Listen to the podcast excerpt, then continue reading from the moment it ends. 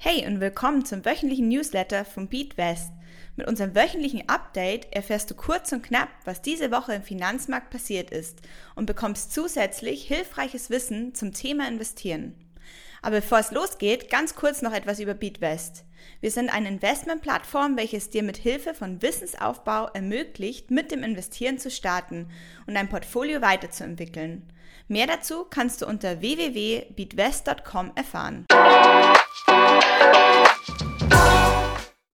Hi, ich bin Lisa von Beatwest und wir schauen uns jetzt gemeinsam an, wie in Europa die Wirtschaft mit Wasserstoff gerettet werden könnte. Vielleicht hast du mitbekommen, dass ab 2025 Wasserstoff von Kanada nach Deutschland geliefert werden soll und das eventuell die Antwort auf unsere Energieknappheit sein könnte.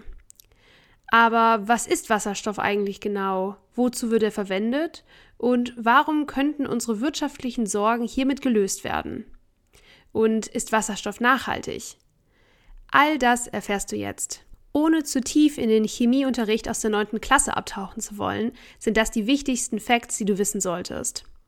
Bei Wasserstoff handelt es sich um das häufigste im Universum vorkommende natürliche chemische Element.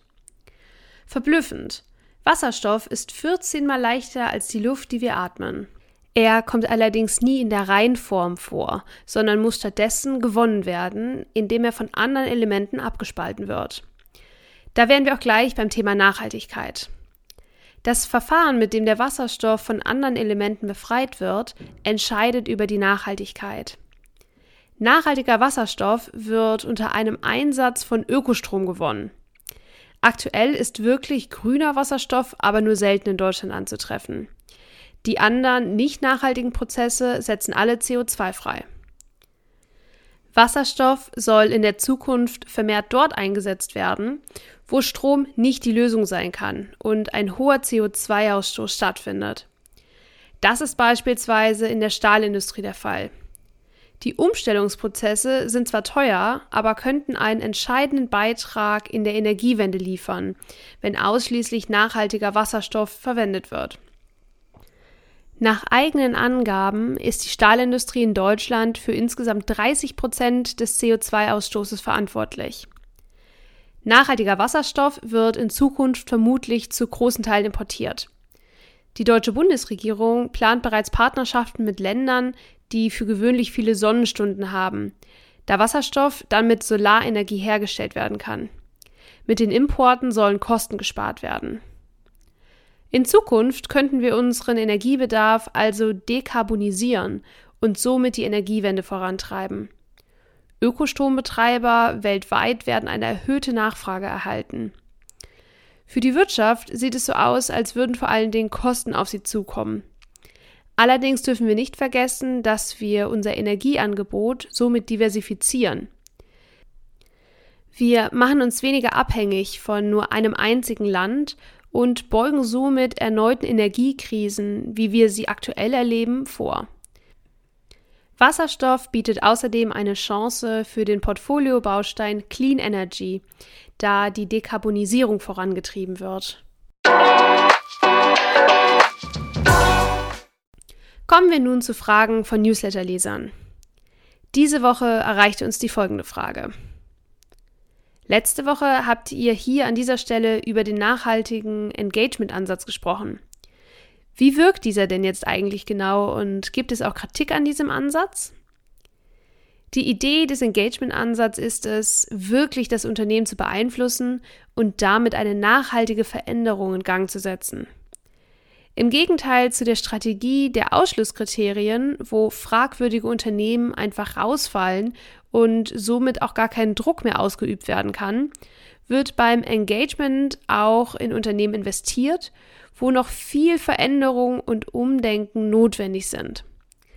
Das ist dann aber eben ein kontinuierlicher Prozess und das Unternehmen wird nicht von heute auf morgen das gesamte Geschäftsmodell hinter sich lassen.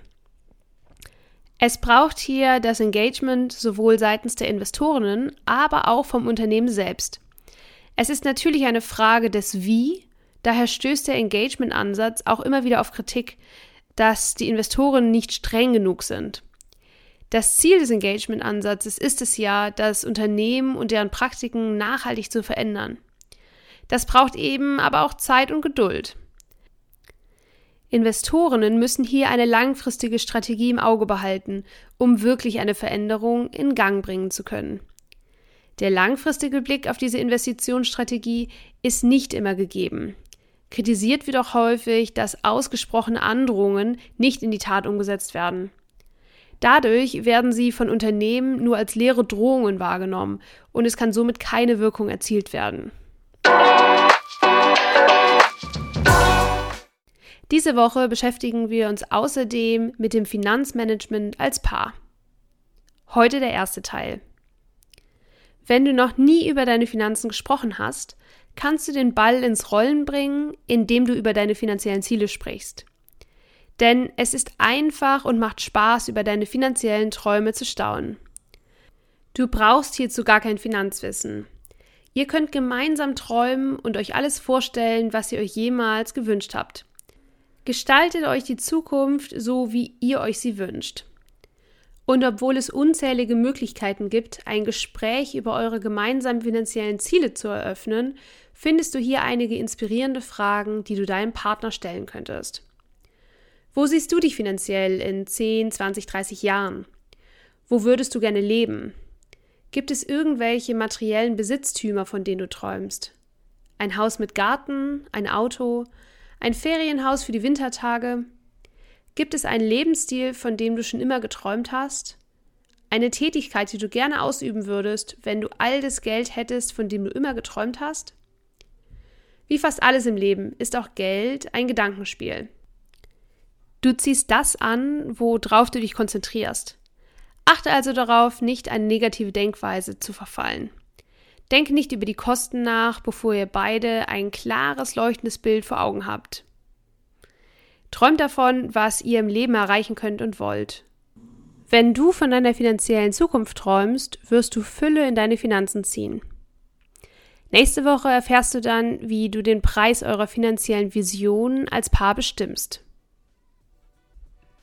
Der Inhalt dieses Podcasts dient ausschließlich der allgemeinen Information. Diese Informationen können und sollen eine individuelle Beratung durch hierfür qualifizierte Personen nicht ersetzen.